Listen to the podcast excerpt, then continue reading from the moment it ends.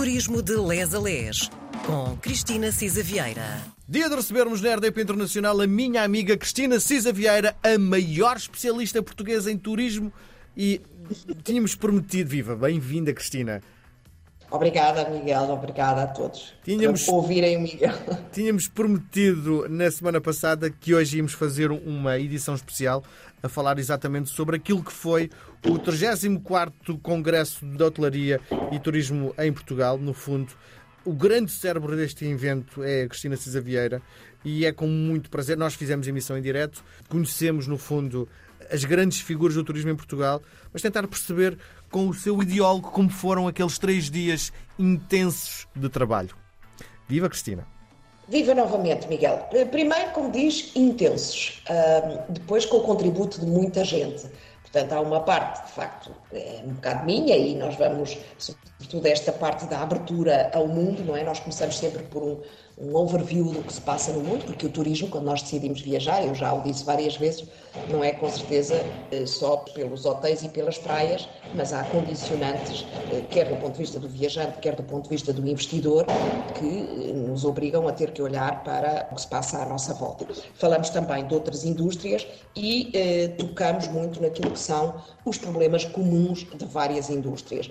Questões como recursos humanos, questões como a entrada da inteligência artificial e o impacto eh, que vai ter, o tema da sustentabilidade e do reporte, eh, ocupam todos e preocupam todos.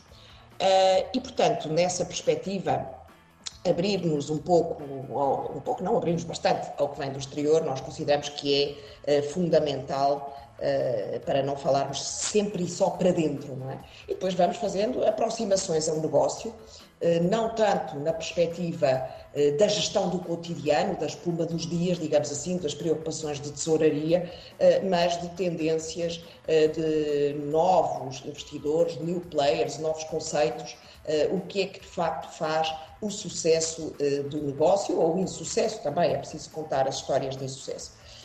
E tivemos, de facto, estamos agora a recolher o feedback, eh, embora sendo na Madeira, isso já por si é um desafio, nós tivemos 500 inscritos, é um número muito redondinho, mas é mesmo verdadeiro, 500 in- inscritos no Congresso, não obstante, e isto também tem esta curiosidade, eh, entradas confirmadas 443. Isto ter um desafio de vencer a atração do destino também para fazer eh, outras coisas também é, é- é interessante, não é? Portanto, as pessoas também aproveitaram bastante o destino.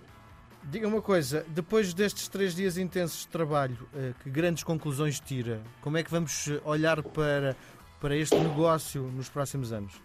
Olha, eu vou ser franca, estou um bocadinho triste e pessimista com eh, o que se está a passar eh, no mundo.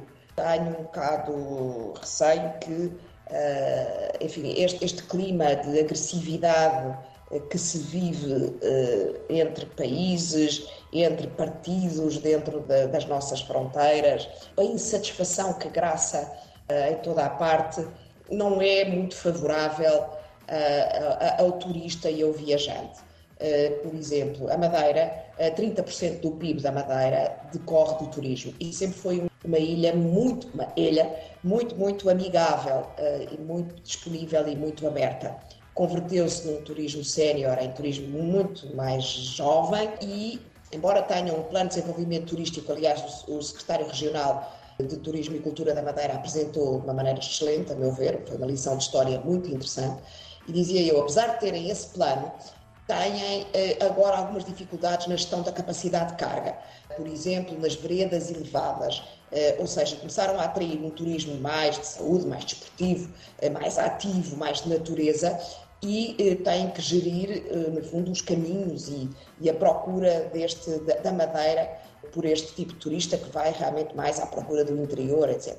É extraordinário, eh, é muitíssimo importante teve a maior recuperação pós-Covid, eh, vão ter, de facto, têm um, um transporte aéreo sólido, eh, têm muitos operadores interessados, eh, estão a posicionar-se num segmento muito mais alto destes mercados. No entanto, sente-se um bocadinho alguma animosidade, algum sentir que epá, isto é só turistas, é só turistas.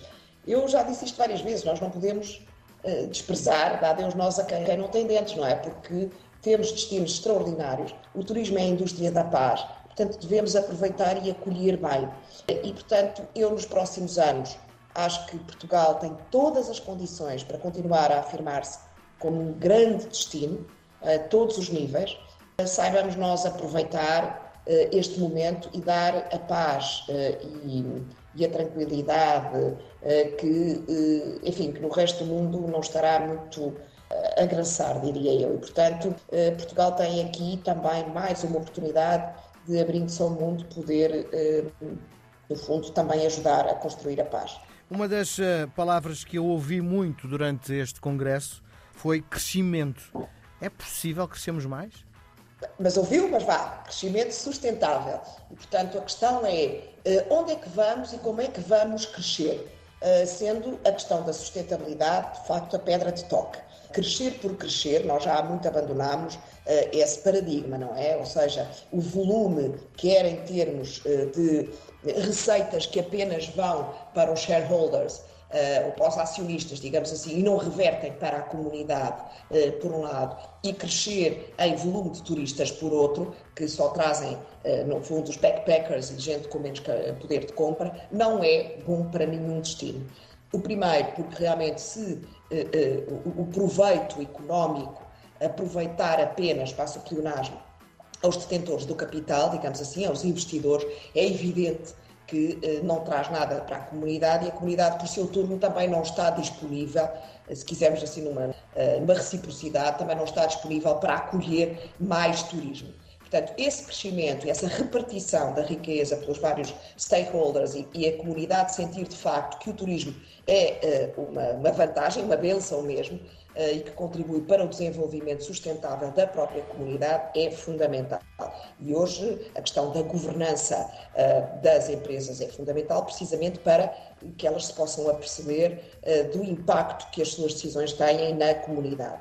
Por outro lado, como eu dizia, há muito abandonámos o paradigma do crescimento pelo número e pelo volume de turistas, porque obviamente isso não só afasta outros turistas, como uh, retira atratividade ao destino uh, e, e deixa menos riqueza. Portanto, é possível crescer é sustentadamente, ou seja, percebendo qual é o plano, qual é a estratégia, qual é o conceito que está por trás uh, deste crescimento sustentável e medindo, monitorizando tendo objetivos e, de facto, acho muito importante esta questão do controle da capacidade de carga, quer da natureza, quer dos museus, para podermos, no fundo, fruir eh, eh, os residentes também e aproveitar eh, essa experiência. Mas acho que é possível, dentro deste crescimento sustentável, em diversas épocas do ano, noutros destinos não tão maduros, numa melhor distribuição, de facto, no tempo e no espaço.